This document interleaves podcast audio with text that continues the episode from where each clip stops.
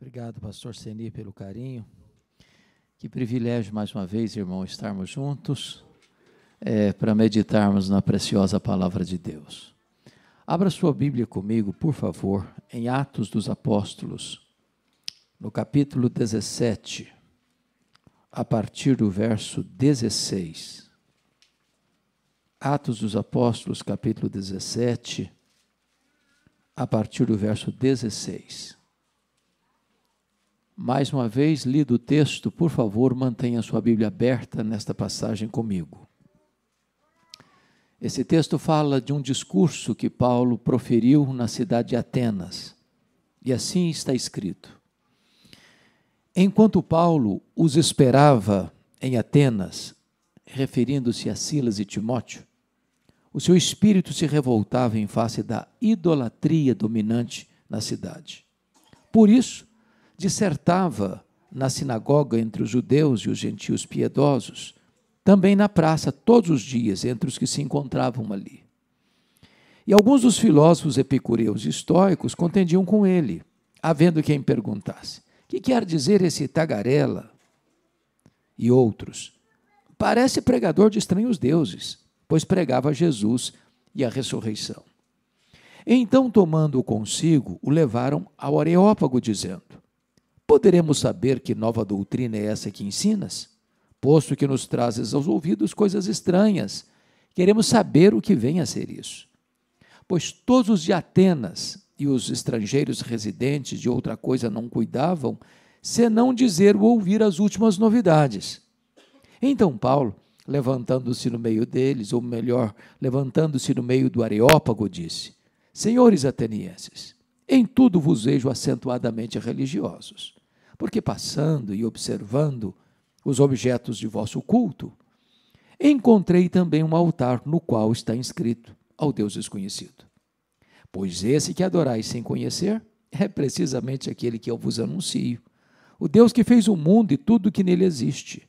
Sendo ele Senhor do céu e da terra, não habita em santuários feitos por mãos humanas, nem é servido por mãos humanas como se de alguma coisa precisasse, pois ele mesmo é quem a todos dá vida, respiração e tudo mais. De um só fez toda a raça humana para habitar sobre toda a face da terra, havendo fixado os tempos previamente estabelecidos e os limites da sua habitação, para buscarem a Deus, se porventura tateando o possam achar, bem que não está longe de cada um de nós. Pois dele vivemos e nos movemos e existimos, como alguns dos vossos poetas têm dito porque dele também somos geração. Sendo, pois, geração de Deus, não devemos pensar que a divindade é semelhante ao ouro, à prata ou à pedra, trabalhados pela arte e imaginação do homem.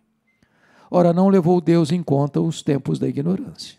Agora, porém, notifica aos homens que todos, em toda parte, se arrependam.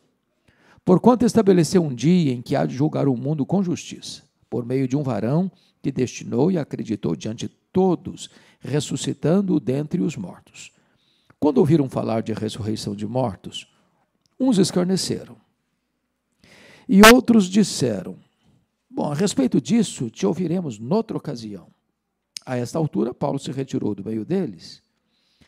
Houve, porém, alguns homens que se agregaram a ele e creram. Entre eles estava Dionísio, o Areopagita, uma mulher chamada Dâmaris e com eles outros mais. Amém.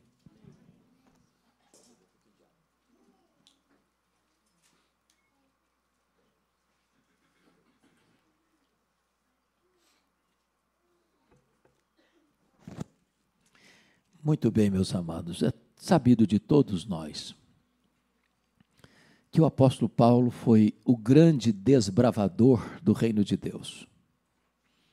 O apóstolo Paulo foi certamente o maior bandeirante da fé. Aquele homem que incansavelmente percorreu os mais longínquos rincões do Império Romano, pregando e plantando igrejas nas mais diversas províncias do Império, como Galácia, Macedônia, Acaia e Ásia Menor. Paulo agora está fazendo a sua segunda viagem missionária.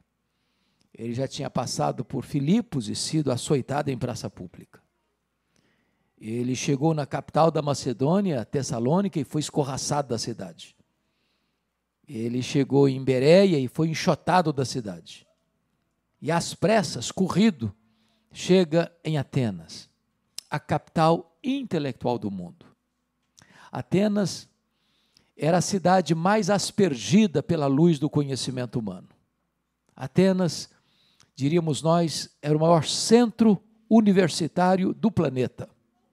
A terra dos grandes filósofos, pensadores, os homens que dominavam a arte e a filosofia.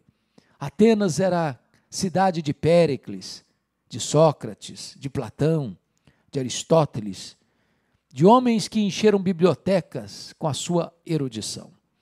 O que é extremamente marcante é que Paulo chega nessa cidade, é, bafejada de tanta cultura, está escrito, vocês podem conferir comigo no versículo 16, que enquanto Paulo é, esperava ah, Silas e Timóteo chegarem, o seu espírito se revoltava em face da idolatria dominante na cidade. A ideia de idolatria dominante é que Atenas estava debaixo de ídolos, do governo dos ídolos, da influência dos ídolos, como se os ídolos governassem aquela cidade. Isso é digno de nota, sabem por quê? Porque a gente pensa às vezes que o problema do homem, como dizia o pai do positivismo, Augusto Conte, é falta de educação. Se nós dermos educação às pessoas, resolveremos os seus problemas. Mas no maior centro universitário do mundo, na cidade mais culta do planeta, na terra mais é, banhada pela luz do saber e do conhecimento, Paulo vai diagnosticar a mais sombria e tosca ignorância espiritual. Na cidade mais culta do mundo, Paulo vai encontrar a mais amarga e triste idolatria do mundo. E não mudou até hoje, sabia? Talvez se você for a Harvard, a Columbia, ou a maior e melhor universidade de Toronto, nesses centros acadêmicos mais condecorados e laureados, você vai encontrar também aí uma tosca ignorância espiritual.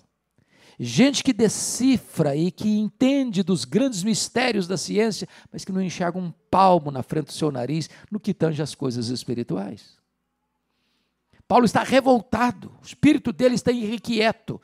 E a grande pergunta para você e para mim é se aquilo que entristece o coração de Deus também entristece o nosso coração.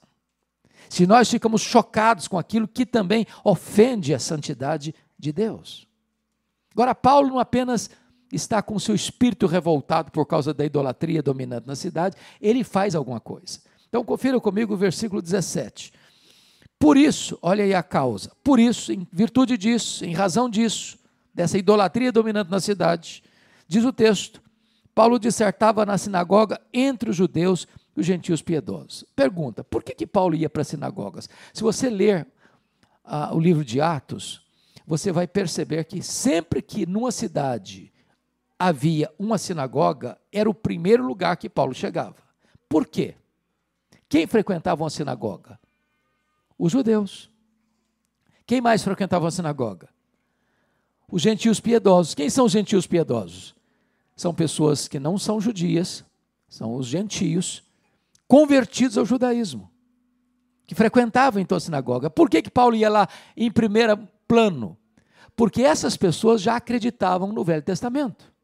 Elas estudavam o Velho Testamento. Então, qual era o papel de Paulo na sinagoga? Era chegar lá e provar que ah, o Messias prometido no Velho Testamento é Jesus de Nazaré. Esse era o grande papel dele. Então, era uma espécie de cabeça de ponte para o evangelismo. Então, Paulo vai lá na sinagoga dissertar, argumentar, provar que Jesus é o Messias, que o Velho Testamento aponta. Mas notem vocês que, além disso, o versículo 17 diz assim: E também na praça, todos os dias, entre os que se encontravam ali. Agora, notem, todos os dias. Paulo não era um pregador portas para dentro. Paulo era um pregador portas para fora. Paulo ia lá onde as pessoas estavam. Só que a praça dos gregos não é praça semelhante às nossas hoje, com jardins, com arvoredos, com flores, com bancos. A praça era a ágora dos gregos. E a ágora dos gregos era o local onde os pensadores, os filósofos expunham as suas ideias. Era o local onde eles expunham a sua cosmovisão. Era o local onde eles reuniam seus adeptos e os seus seguidores. E diz a Bíblia que Paulo está ali todos os dias, todos os dias na praça. E o que, que vai acontecer nessa praça? Vejam vocês, verso 18. E alguns dos filósofos epicureus e estoicos contendiam com ele. Paulo está sendo confrontado. Paulo está sendo é, desafiado. Como se Paulo estivesse sendo refutado por eles, numa tentativa de refutar o que Paulo está pregando. Agora a pergunta é: quem são esses pensadores aqui? Epicureus e estoicos. O que, que eles pensam? No que, que eles creem? O que, que eles defendem? Primeiramente, os epicureus eram aqueles que tinham como sua filosofia básica a seguinte ideia: não tem, não tem eternidade, não tem juízo final, não tem céu, não tem inferno. A vida se limita apenas ao breve percurso do berço à sepultura. Então, se a vida se limita apenas a esse curto período do berço à sepultura, o sentido da vida é aproveitar a vida. Ela é curta, ela vai passar, ela vai acabar. Então aproveita a vida, aproveita a vida. Então tome e beba todos os baldes de prazeres. Jogue todos esses baldes de prazeres para dentro de você. O lema deles era esse: comamos e bebamos, porque amanhã morreremos. E aí Paulo vai discursar dizendo: não, não, não, vocês estão errados. Tem juízo sim. Tem acerto de conta sim. Tem um momento em que Deus já escalou o dia do juízo, Deus já escalou o juiz, Deus já escalou o critério do julgamento, é com justiça. Todos vão ter que comparecer perante o tribunal de Deus. Então não pense você que a vida vai ser levando a galega, não. Vai ter acerto de contas, vai ter juízo final e todos vão ter que comparecer lá para dar conta da sua vida. Paulo refuta esses pensadores. Mas quem estava mais lá? Os estoicos. O que, que pensavam os estoicos? Bom, os estoicos eram panteístas, significa o seguinte: eles acreditavam que tudo é Deus e Deus é tudo. Mas os estoicos acreditavam no que se chama de fatalismo. Para os estoicos era o seguinte: você está debaixo de um destino cego, implacável. Você não pode mudar o destino da sua vida. Você tem que suportar com os dentes trincados, porque você não consegue mudar isso.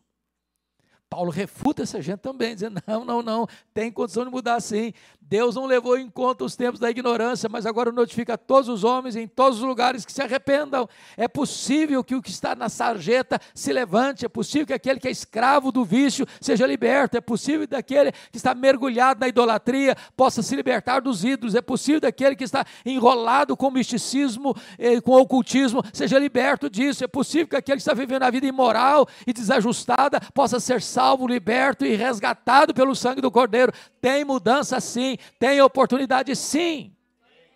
Os históricos, talvez hoje, abraçassem a teologia de Gabriela Crave Canela. Eu nasci assim, eu cresci assim, eu vou morrer assim.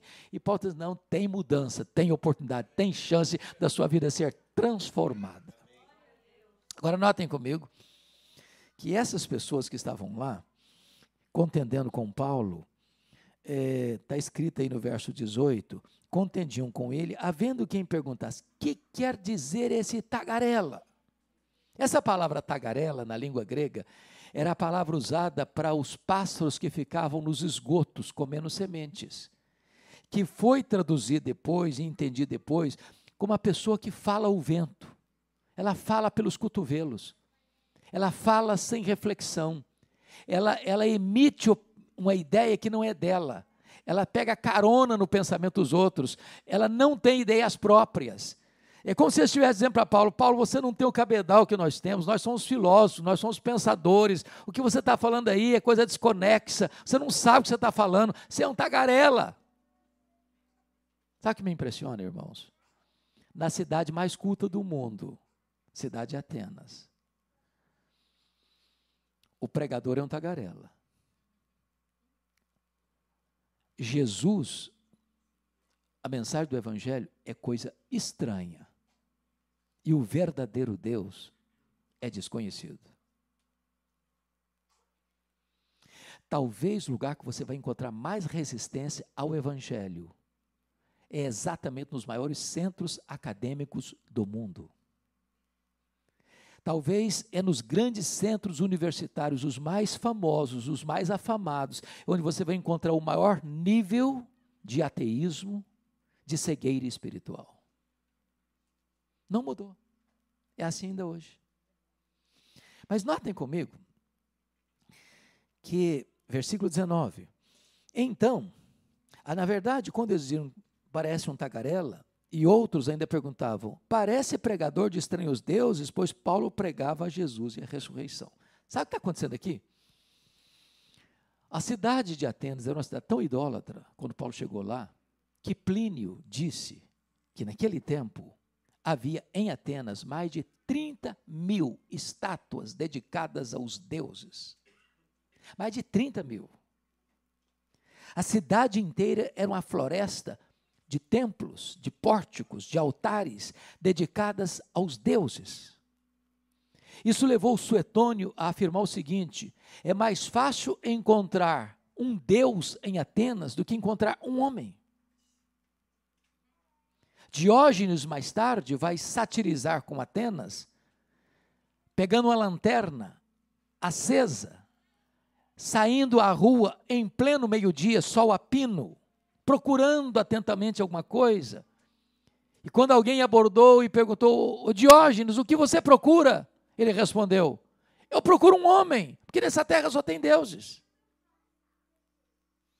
Na cabeça desses gregos, é como se Paulo estivesse numa terra de tantos deuses, com um panteão grego de tantos deuses, acrescentando mais duas divindades ao panteão: uma divindade masculina e uma divindade feminina, Jesus e a ressurreição. Então, entra aí, por favor, confira comigo o versículo 19. Então, olha a consequência, olha o ponto de ligação. Então, tomando-o consigo, o levaram ao Areópago, dizendo: Poderemos saber que nova doutrina é essa que ensinas? O Areópago não era apenas uma elevação rochosa à frente do Partenon. O Areópago era um tribunal dos gregos, onde juízes precisavam dar o aval, aprovação a qualquer nova ideia que surgia nessa cidade. Então, como Paulo estava para eles pregando coisa estranha, eles levam Paulo para lá para fazer uma cariação, para fazer uma investigação, para querer aprofundar no entendimento que negócio é esse. Você está falando de Jesus, a ressurreição, que negócio é esse? Que novidade é essa? E eles querem saber. Paulo precisa passar pelo filtro deles, pelo pente fino deles, pela aprovação deles, nas suas, na sua proclamação. Então, isso é importante porque, é, para eles, o que Paulo está pregando é uma nova doutrina. O que, que Paulo está pregando? Versículo 18: a Jesus e a ressurreição. É uma nova doutrina para eles. E aí, por favor, confira o verso 20 posto que nos trazes aos ouvidos coisas estranhas. Coisas estranhas, não é só nova doutrina, é coisa estranha também. Queremos saber o que vem a ser isso. Você explica melhor. E aí eu fico, de certa forma, envergonhado com o versículo 21. Eu não sei se você chega à mesma conclusão que eu. Dê uma olhadinha com atenção no versículo 21. Está escrito o seguinte: pois todos os de Atenas, notem isso, não é a maioria, não é alguns, todos os de Atenas, e os estrangeiros residentes, ou seja, quem morava lá, talvez para estudar filosofia, era a cidade universitária do mundo, era, é, era, era a cidade mais buscada do planeta para o conhecimento. Todos os de Atenas e os estrangeiros residentes de outra coisa não cuidavam senão dizer, ouvir as últimas novidades. Meus irmãos, isso me choca. Me choca. Porque Paulo não tem televisão, Paulo não tem rádio, Paulo não tem Bíblia impressa, Paulo não tem zap zap. Paulo não tem os meios de comunicação que nós temos hoje. Atenas é uma grande cidade. E pelo pouco tempo que Paulo passa ali, ele vira o assunto da cidade, não ele, o que ele está pregando. Jesus é a ressurreição. Olha o tamanho de impacto. E eu fico imaginando que a gente, com tanto recurso, às vezes fica numa cidade anos e ninguém fica sabendo quem está lá. Agora veja, por gentileza, comigo, o verso 22, porque eu acho isso aqui impressionante. Então, Paulo, levantando-se no meio do Areópago, disse: Senhores atenienses, em tudo vos vejo acentuadamente religiosos. Eu acho isso aqui fascinante. Paulo está nos ensinando aqui princípio, primeiro, de retórica, de oratória. Segundo, de sabedoria em abordar o seu auditório. Porque veja vocês que o texto diz que o espírito dele ficou o quê? revoltado por causa da idolatria reinante na cidade. Ele poderia começar o discurso dizendo: Meus amigos, vocês estão cegos espiritualmente. Vocês são ignorantes espiritualmente. Se acontecesse isso, se Paulo começasse o discurso dele assim, possivelmente ele seria enxotado da cidade, como foi escorraçado de Tessalônica e de Bereia. O que, é que ele faz? Ele abre o seu discurso elogiando o seu auditório. Por quê? Porque precisa ganhar o direito de ser ouvido. Isso é estratégia. Isso é sabedoria. Isso é discernimento. Porque se ele agride os seus ouvintes de partida, que, que ia acontecer? Ele não teria condições de esclarecer para os atenienses o que é o Evangelho. Eu tinha um, um irmão muito querido, presbítero, lá em Bragança Paulista. Eu gostava de fazer visita comigo. E eu passava muito aperto com ele. Que se eu chegasse e visse uma imagem de escultura, eu chegasse, você sabia que isso é do diabo? E eu quase que era escorraçado da casa. Saí envergonhado. Não é sabedoria isso. Você não pode agredir as pessoas. Você precisa ter sabedoria para fazer a abordagem. E é isso que Paulo está fazendo. Senhores atenienses, em tudo vos vejo acentuadamente religiosos. Agora preste atenção, porque passando e observando os objetos do vosso culto, encontrei um altar. Note isso. Paulo não é um turista. Paulo é um missionário. Porque às vezes a nossa postura é de turista, irmãos. A gente vai munido hoje, né? Não tem mais máquina fotográfica praticamente. Você vai munido do seu smartphone, tira uma foto. Olha que bonito, olha que arquitetura, olha que templo, olha que coisa linda, olha que beleza. E você está encantado com os monumentos. Atenas é uma cidade com muitos monumentos, com muitos pórticos, com muitos templos, com um Partenon, com muita coisa linda, com arquitetura maravilhosa. E ele, e ele, ele, ele, ele não chega ali para tirar uma foto, para fazer um filmezinho. Não, não, não. Passando olhando e observando os objetos do vosso culto. Que a gente passa, vê e não discerne nada. Passa, vê e não entende nada. Passa, vê e não observa nada. Passando e observando os objetos do vosso culto, encontrei um altar no qual está escrito: O Deus desconhecido. Uai, o que, que é isso? Que altar é esse? Preste atenção. Tinha mais de 30 mil altares dedicados aos deuses em Atenas. Por que, que ele prestou atenção nesse altar? O que, que chamou atenção em Paulo nesse altar? É que os gregos, eles criavam seus deuses, eles forjavam seus deuses. versículo 29 diz que tinham deuses de ouro, tinham deuses de prata, tinham deuses de pedra. Eles, eles fabricavam seus deuses eles serviam os seus deuses e eles tinham medo dos seus deuses. Eles eram escravos dos seus deuses. É por isso que abre o texto dizendo que da, da, idolatria dominante na cidade. Quem mandava na cidade, quem mandava no coração das pessoas eram os seus deuses. Eles tinham medo, muito medo. E na cabeça deles, talvez alguma divindade foi esquecida. E se essa divindade foi esquecida, não tinha um altar na terra, poderia fuzilá-los com a sua ira. E eles, com muito medo disso, levantaram em Atenas um altar genérico, sem rótulo. E eles pensaram: se nós esquecemos algum Deus, quando ele olhar para esse altar aqui, ele não vai nos punir. Então Paulo pega esse gancho para pregar para os atenienses sobre o verdadeiro Deus que eles não conheciam. A pergunta é: quem é esse Deus? Vamos ver? Primeiro lugar, versículo 24, por favor. É o Deus Criador? O Deus que fez o mundo e tudo o que nele existe. Preste atenção. Ele fez o mundo e mais o quê? Tudo o que nele existe. Agora pare um pouquinho para pensar comigo. Paulo está falando esta verdade no maior centro acadêmico do mundo.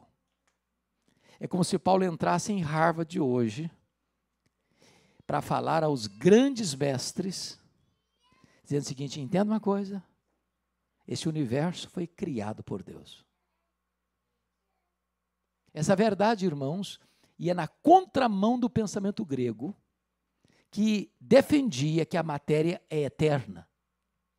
A matéria não é eterna, eterno só Deus o é. A matéria foi criada e criada por Deus.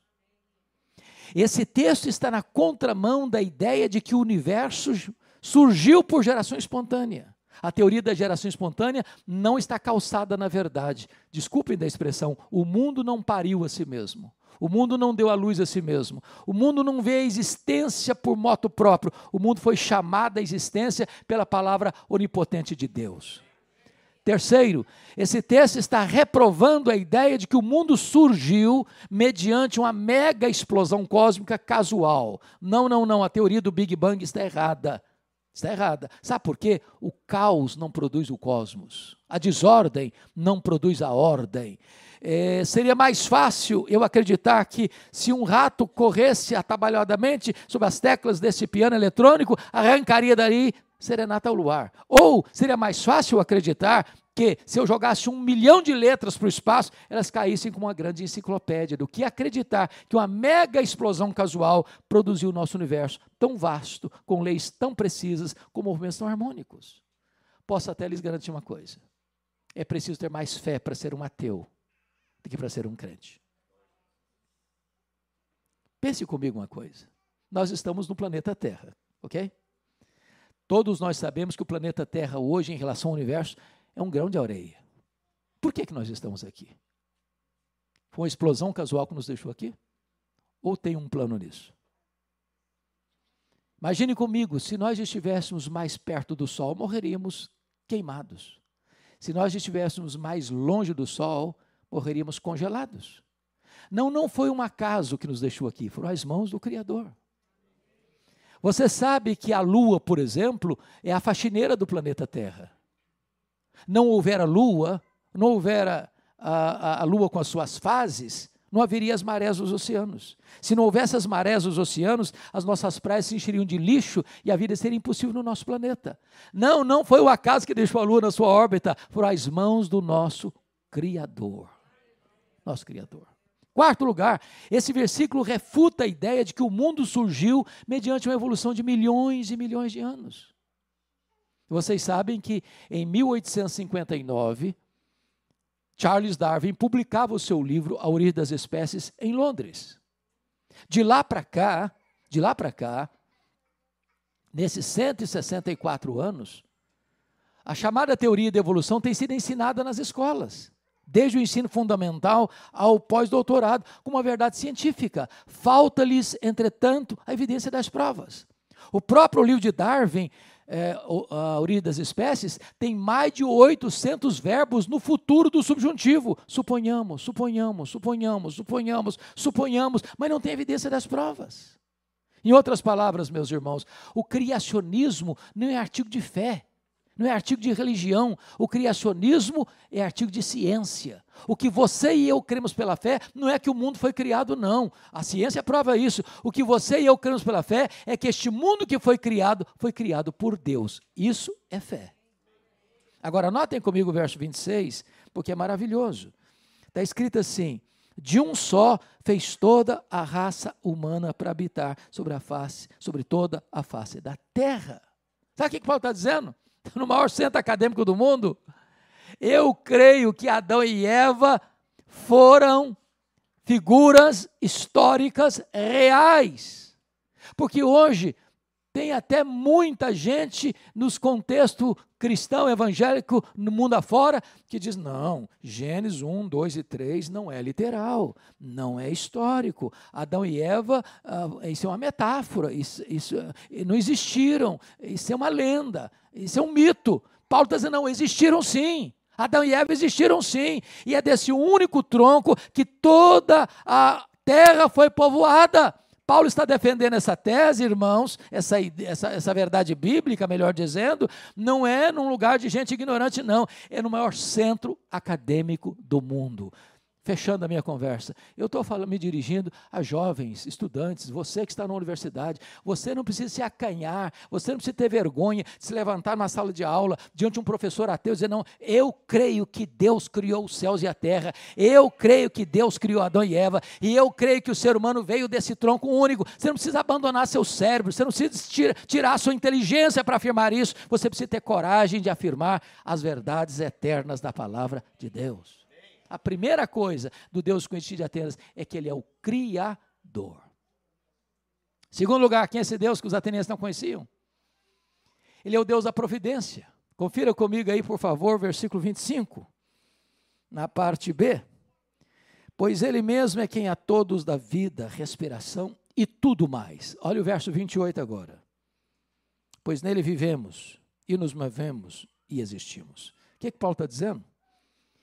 Quando você fala em Deus Criador, você pode imaginar o Deus transcendente. O Deus transcendente.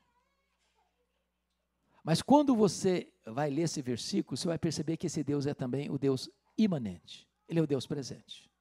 Ele é o Deus aqui, agora, com você.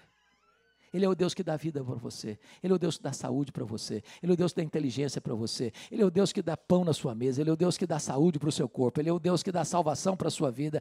Ele é o Deus que protege. Ele é o Deus que consola. Ele é o Deus que enxuga as lágrimas. Ele é o Deus presente que escuta a sua oração. Ele é o Deus da providência. Ele é o Deus que carrega você no colo. É o Deus que cura você das suas dores existenciais. Ele é o Deus que está aqui nesta noite conosco. Pronto para salvar, pronto para libertar, pronto para consolar, pronto para fazer uma obra extraordinária na nossa vida, porque Ele é o Deus da providência. Quem é esse Deus que os atenienses não conheciam? Em terceiro lugar, confira comigo o versículo 24, quando ele diz assim: Sendo Ele Senhor do céu e da terra. Meus irmãos, essa afirmação para nós hoje parece que não faz tanto sentido. Mas naquela época, quando o mundo pertencia ao Império Romano, havia uma única pessoa, dentro do entendimento romano, que podia ser chamada de Senhor. Quírios. Era César. Às vezes as pessoas acham que o Império Romano era intolerante. O Império Romano não era intolerante. Intolerantes eram os cristãos. Eu vou explicar. Você podia ter o Deus que você quisesse no Império Romano, não tinha problema. Eles tinham um panteão de deuses. Agora, Roma exigia que todas as pessoas se curvassem diante de César, como a divindade, e afirmar: César Quírios, César é o Senhor. Os cristãos não aceitavam isso. Eles não negociavam isso. Por isso eles eram perseguidos. Por isso eles eram presos. Por isso eles eram jogados às fornalhas. Por isso eles eram crucificados. Por isso eles eram jogados às feras. Meus irmãos, nós temos dentro do nosso ordenamento jurídico e dentro de um Estado democrático, em qualquer lugar de um país uh, de liberdade, autoridades constituídas seja do ponto de vista político, seja do ponto de vista militar, seja do ponto de vista até eclesiástico. E nós devemos honrar as autoridades constituídas com a honra que lhes é devida, mas nós só chamamos de Senhor o nosso glorioso Salvador Jesus Cristo. É este Senhor que abate reinos e levanta reinos, coloca reis no poder e faz reis apiarem do poder. O único reino que não vai ser abalado é o reino do nosso Senhor Jesus Cristo. E o único rei que não vai ser apiado do poder é o Senhor Jesus Cristo. Só Ele é o Senhor. A Bíblia chega a dizer que o Pai o exaltou sobremaneira e lhe deu o nome que está acima de todo nome, para que o nome de Jesus se dobre todo o joelho nos céus, na terra e debaixo da terra, e toda língua confesse que Jesus Cristo é Senhor, para a glória de Deus Pai. Quem é o Deus que os atenienses não conheciam? É o Deus Criador, é o Deus da providência, é o Deus que é Senhor. Quarto lugar, quem é o Deus que os atenienses não conheciam? é o Deus Salvador. Olha o versículo 18. Ele pregava a Jesus e a ressurreição. O que Paulo está dizendo para os atenienses é que os seus muitos deuses não podiam trazer salvação para eles. Porque está escrito e com clareza diáfana que só há um nome dado entre os homens pelo qual importa que sejamos salvos, que é o nome de Jesus.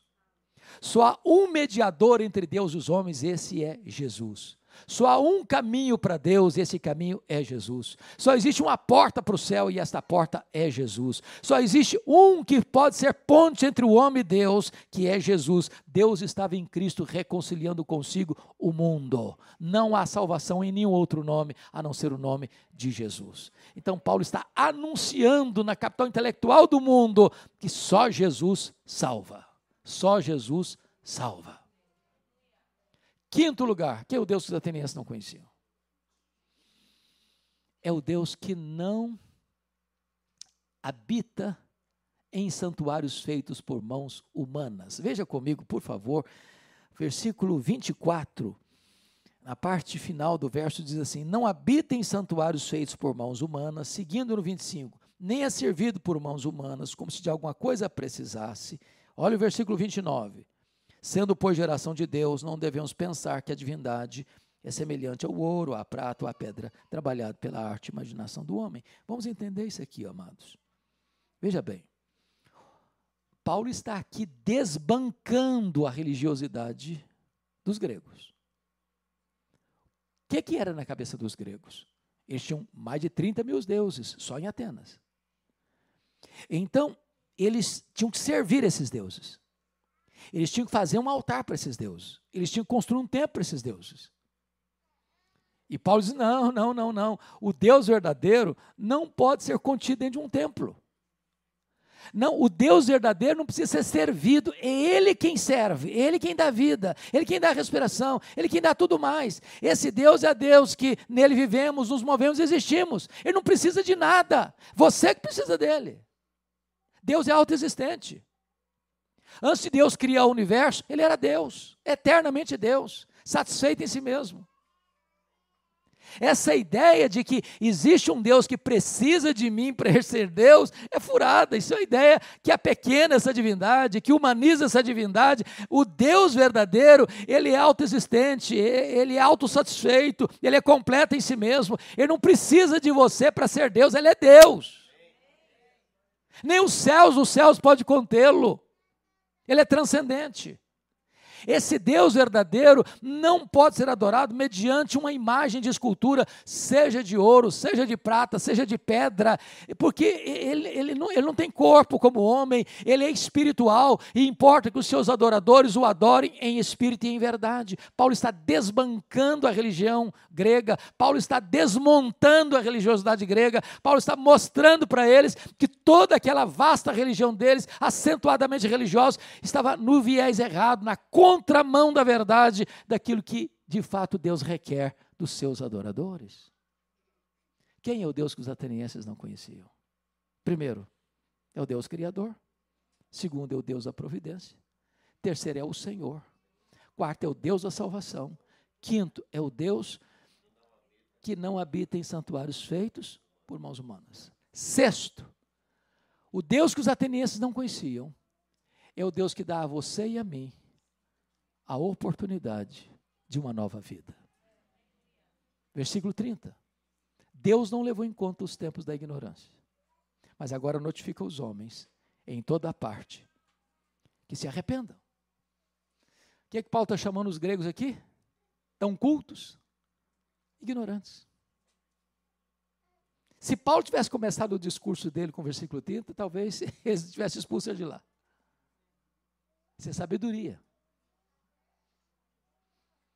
Agora você pode argumentar o seguinte, ô pastor, mas o senhor está falando de arrependimento. Eu sou uma pessoa boa. Eu sou um bom homem, sou uma boa esposa, sou um bom marido, sou um bom pai, sou uma boa mãe, sou um bom filho, sou uma boa filha, sou um bom cidadão, sou um bom trabalhador.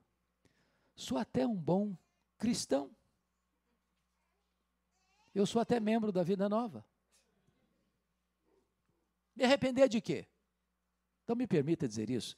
Você precisa se arrepender não apenas do que você faz, não apenas do que você fala, não apenas do que você deixa de fazer, não apenas do que você pensa, você precisa se arrepender de quem você é. Você não é pecador porque peca. Você peca porque você é pecador. É diferente. Uma laranjeira não é laranjeira porque dá laranja. Ela dá laranja porque é laranjeira. A seiva é que move na direção do que ela produz. E é por isso que a Bíblia diz que em pecado me concebeu minha mãe. Todos pecaram e destituídos estão da glória de Deus. Essa foi a grande tese do apóstolo Paulo, a carta aos Romanos, porque antes de você escutar as boas novas, você precisa escutar as más novas. É. Porque não adianta oferecer salvação para uma pessoa. Eu falei, mas por que eu preciso me oferecer salvação? Eu não preciso de salvação, eu não estou perdido. Minha vida está boa, tem saúde, tem trabalho, tem prosperidade, tem família, tem amigos, tem tudo que eu preciso. Para que eu preciso ser salvo? A não ser que cada um de nós reconheça que é pecador, não há esperança de salvação. Qual foi o argumento de Paulo? Em Romanos, capítulo 1, a partir do verso 18: que os pagãos estavam perdidos. Agora preste atenção nisso aqui. O ateísmo, meus irmãos, não é um problema intelectual. O ateísmo é um problema moral. Paulo diz assim: a ira de Deus se manifesta do céu contra toda impiedade e perversão dos homens que detêm a verdade pela injustiça. Sabe a palavra detém? Significa matar por afogamento. Essa verdade está aí pulsando, essa verdade está piscando, essa verdade está aí se evidenciando. A, a, a presença de Deus, a, a, realidade de Deus, as digitais de Deus estão por toda parte. Essa verdade é inegável e o homem não quer esse Deus, ele não quer essa verdade. Essa verdade o incomoda, essa verdade o fere, essa verdade humilha e ele tenta afogar essa verdade e até se livrar dessa verdade. E aí ele acha que ele é sábio. E ele vira um louco. Ele transforma a imagem do Deus invisível em imagem de homens, de quadrúpedes, de répteis. E o passo seguinte é render-se à imoralidade desbragada. Bom, aí você pode dizer, bom, os pagãos precisam se arrepender mesmo, a vida deles está toda bagunçada. Mas eu não, eu, eu, sou, eu sou gente boa. Eu, eu, eu olho no espelho e dou, e dou nota máxima para mim mesmo. Eu sou capaz de cantar o, o hino com grande atitude diante do espelho. Está tudo bem comigo. E Paulo diz para os moralistas assim: vocês, vocês que condenam o pecado dos outros, vocês praticam as mesmas coisas que vocês condenam. Talvez não publicamente, não diante dos holofotes, mas lá no seu coração, você tem um coração tão complicado, bagunçado, sujo, como o, pecado, como o coração de um pagão.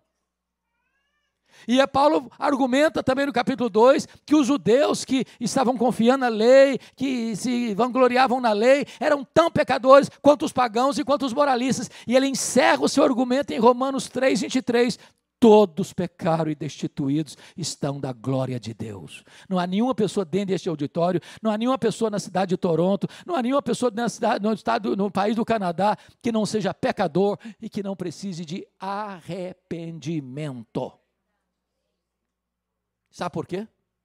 Versículo 31. Porque Deus já marcou o dia do juízo. E Deus já escalou o juiz.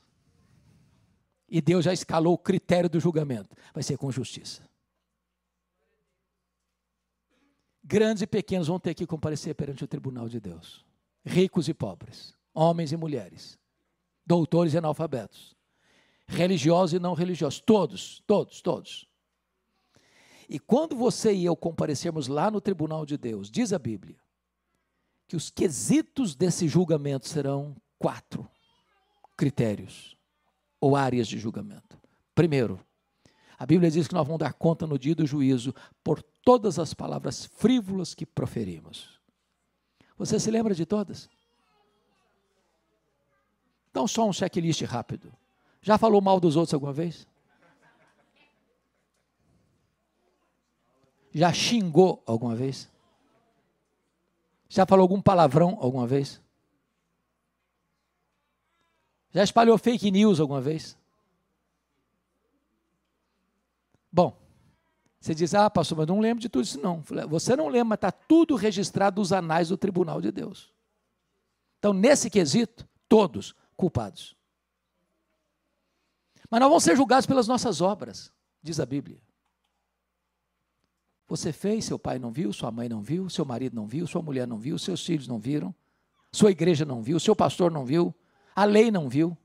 Você apagou a luz, fechou a porta do quarto, Deus estava lá.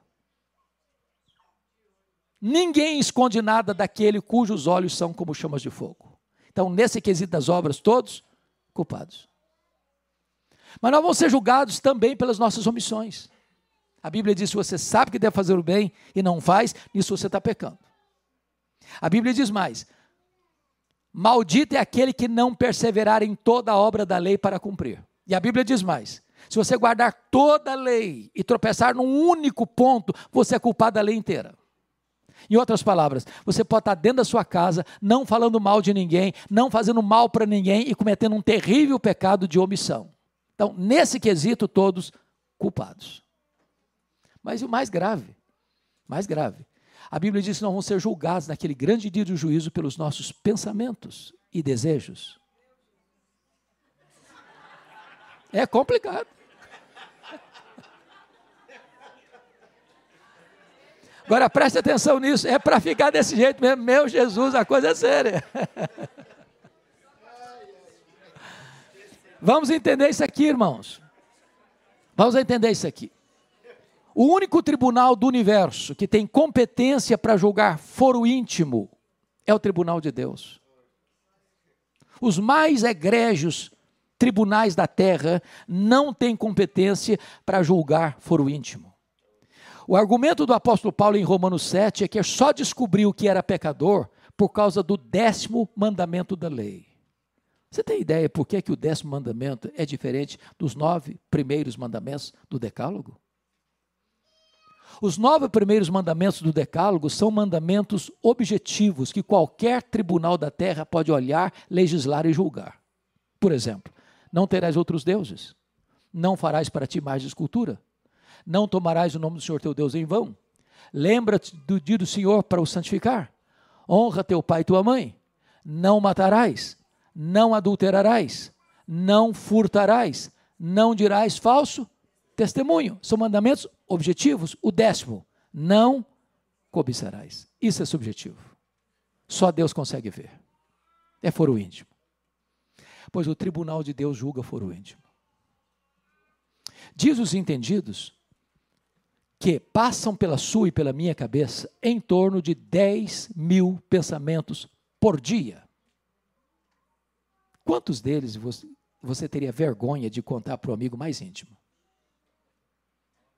Imagine se Deus projetasse aqui na parede ou naquela tela o que você e eu pensamos só essa semana. Colocaria todos nós com a cara no chão de vergonha.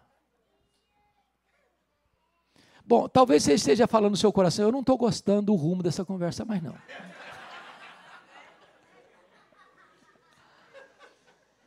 Talvez você argumente, bom, o senhor não me conhece, eu sou gente boa. Então eu vou te fazer um elogio que talvez nunca ninguém fez a você. Imagine que você seja a pessoa mais virtuosa da cidade de Toronto. Mas imagine que você seja a pessoa mais virtuosa do Canadá. Mas imagine que você seja a pessoa mais virtuosa da América do Norte. Mas imagine que você seja a pessoa mais virtuosa do mundo. Imagine que você, durante um dia inteiro, um dia inteiro, não peque nenhuma vez por palavras, não peque nenhuma vez por obras, não peque nenhuma vez por omissão. E na área dos 10 mil pensamentos por dia, você tem 9.997 pensamentos bons. Só trêsinho pecaminosos por dia, você seria quase um anjo ambulante. Mas se você tiver três pecados por dia, no final de um mês, você tem 90 pecados. Quem fez comum aqui? 90 vezes 12, dá quanto? 1080. Vamos baixar para mil, para melhorar a sua situação.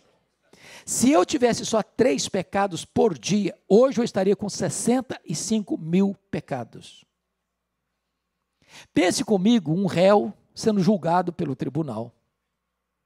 E o advogado de acusação e o promotor provar pelos autos do processo que aquele réu cometeu 65 mil violações da lei. Qual a condição desse réu? Culpado. Ah, mas os tribunais da terra dá-se um jeito.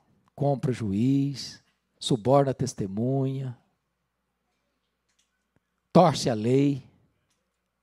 Inocente sai culpado, culpado sai inocente.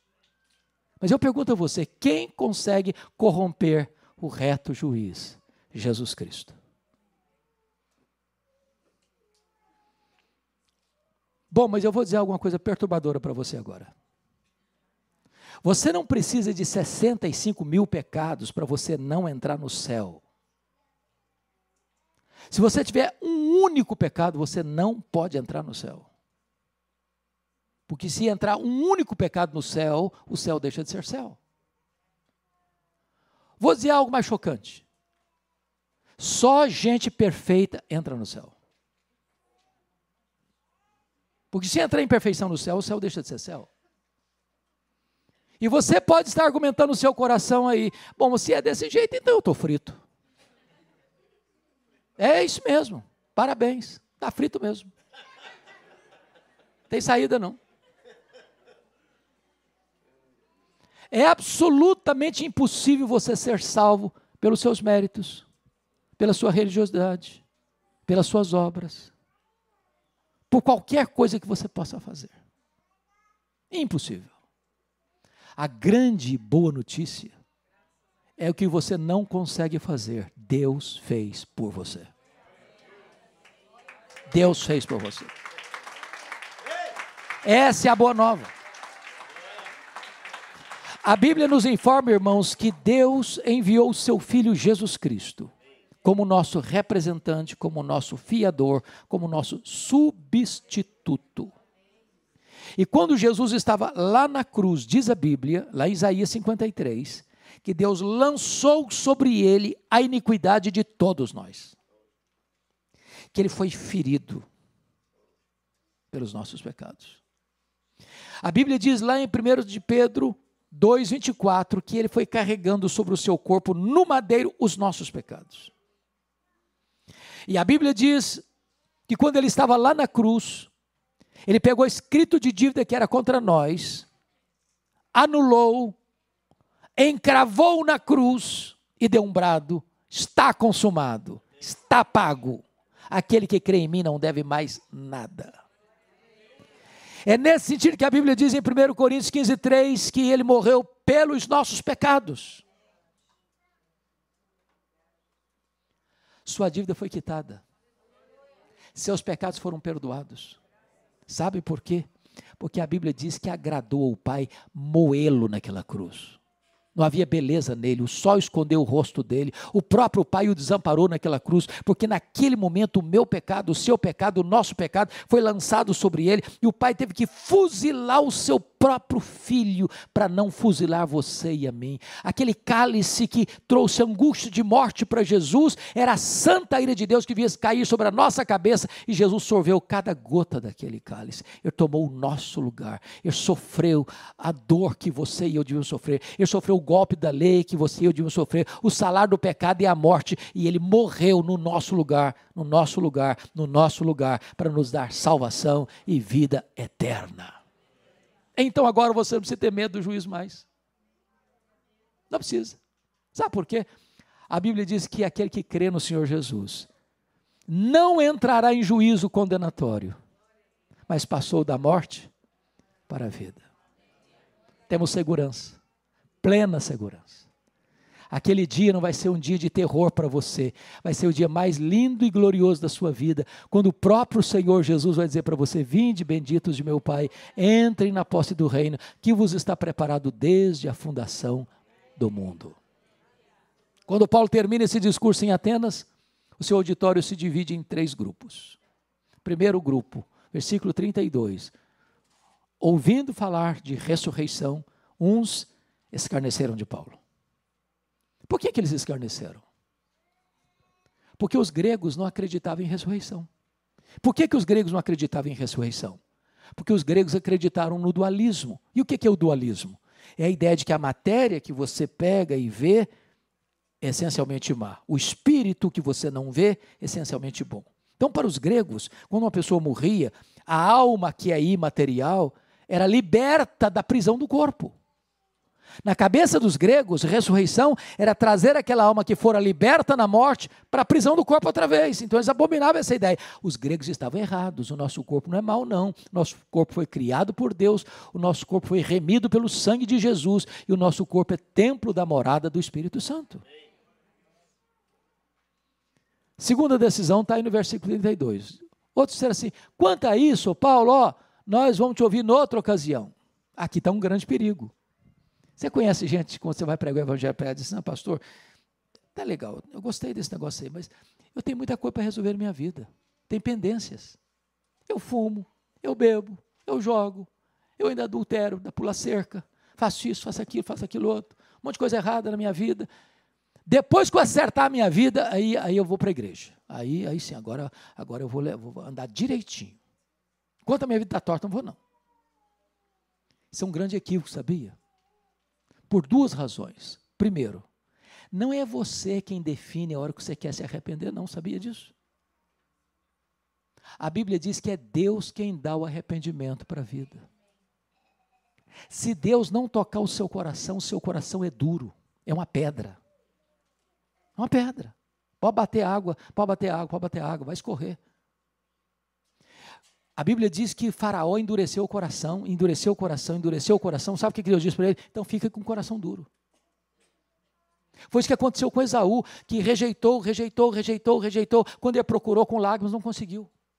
Então, muito cuidado, porque quem define isso não é você. Se, é por isso que a Bíblia diz assim: se você hoje ouvir a voz de Deus, não endureça o seu coração. Amanhã pode ser tarde demais. E a segunda coisa é que você não administra o seu futuro. Não administra. Você e eu nem sabemos se vamos estar vivos amanhã. Então hoje é o dia.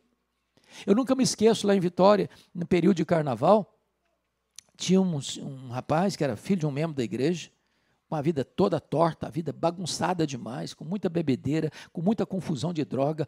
E eu cheguei para esse rapaz e disse assim: Fulano, vamos para o retiro, vamos com a gente. Deus tem um plano na sua vida, Deus pode mudar a sua história.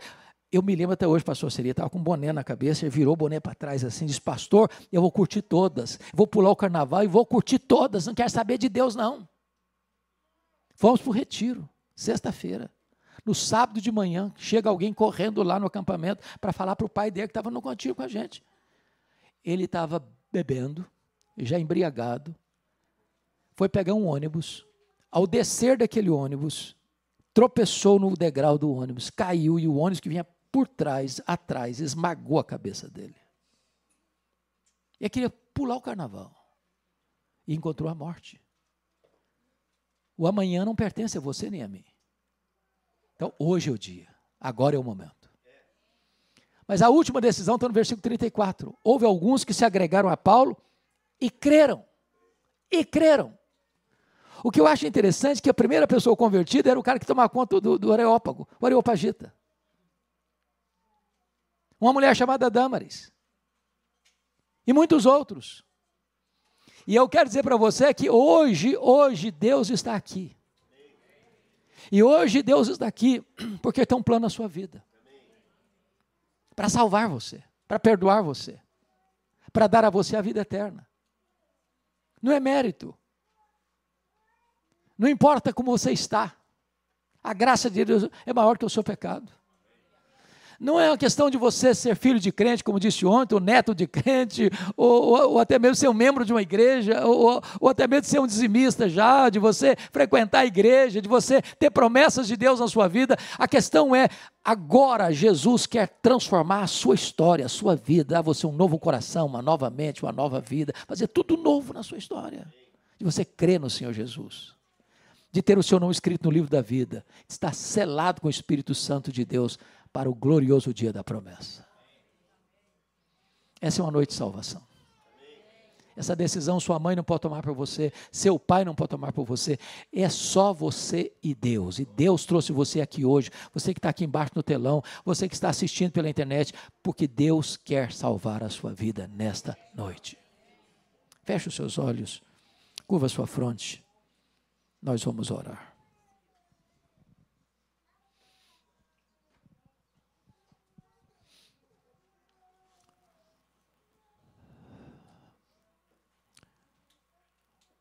Esta é uma das horas mais importantes da vida.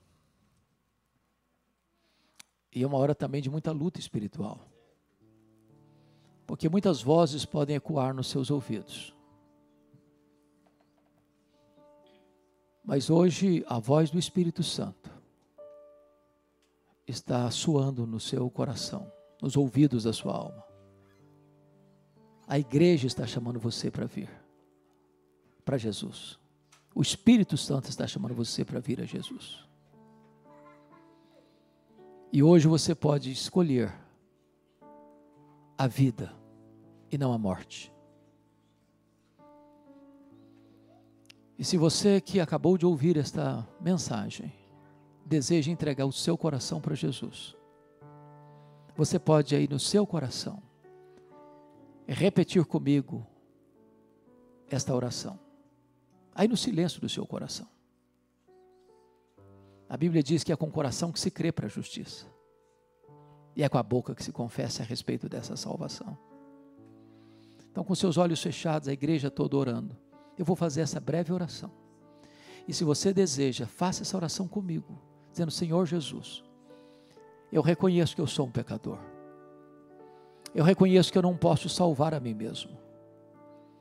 Eu reconheço que Tu me amas.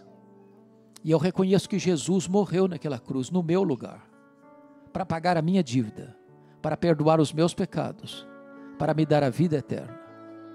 Jesus entra no meu coração, faz morada na minha vida. Eu não quero mais viver do jeito que eu tenho vivido. Eu não quero ser mais escravo do pecado. Eu quero ser livre. Eu quero ter uma vida plena, feliz na tua presença, uma vida abundante, Senhor. Então, meu Deus, eu, eu me rendo a Ti, eu, eu me entrego a Ti, eu me prostro aos Teus pés, e eu recebo a Jesus como Senhor da minha vida, como meu Salvador pessoal. A partir de hoje eu quero viver essa linda e gloriosa vida que Tu tens preparado para mim. E eu te peço isso no poderoso nome de Jesus. Amém. A igreja está em oração, com os olhos fechados. E eu quero fazer uma pergunta a você. Você fez essa oração sinceramente comigo? Se você fez, levante uma das suas mãos. Onde você está? Eu quero dar graças a Deus pela sua vida. Louvado seja Deus. Louvado seja Deus. Louvado seja Deus. Louvado seja Deus. Pode continuar com essa mão levantada. Louvado seja Deus. Louvado seja Deus. Louvado seja Deus. Louvado seja Deus. Louvado seja Deus. Louvado seja Deus. Louvado seja Deus. Louvado seja Deus. Louvado seja Deus. Ah, Senhor, nós te adoramos porque tu és o Deus da salvação. Tu és o Deus que faz o maior de todos os milagres da história. É dar vida para quem estava morto nos seus delitos e pecados. E hoje nós te adoramos porque a festa diante dos anjos por um pecador que se arrepende.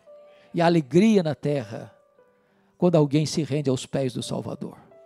Bendito é o teu nome. Segura firme na mão dessas pessoas e dê a elas a alegria da salvação, a segurança da vida eterna. Selas com o Espírito Santo da promessa, Senhor.